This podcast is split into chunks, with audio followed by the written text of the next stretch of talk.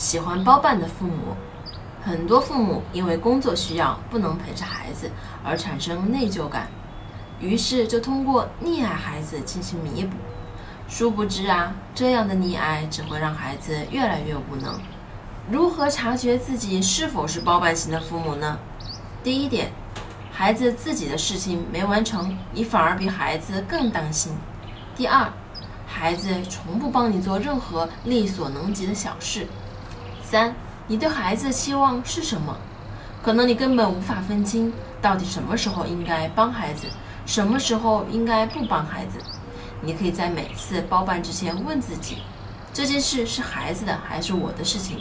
我帮他是因为他真的做不到，还是我不想看到他做不到？帮助孩子并不等于包办。当孩子学习一个新的技能时，难免会遇到困难，这个时候。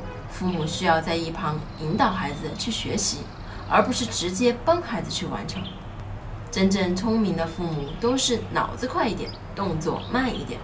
我是不完美柚子妈妈，关注我，为你分享最有深度的育儿知识。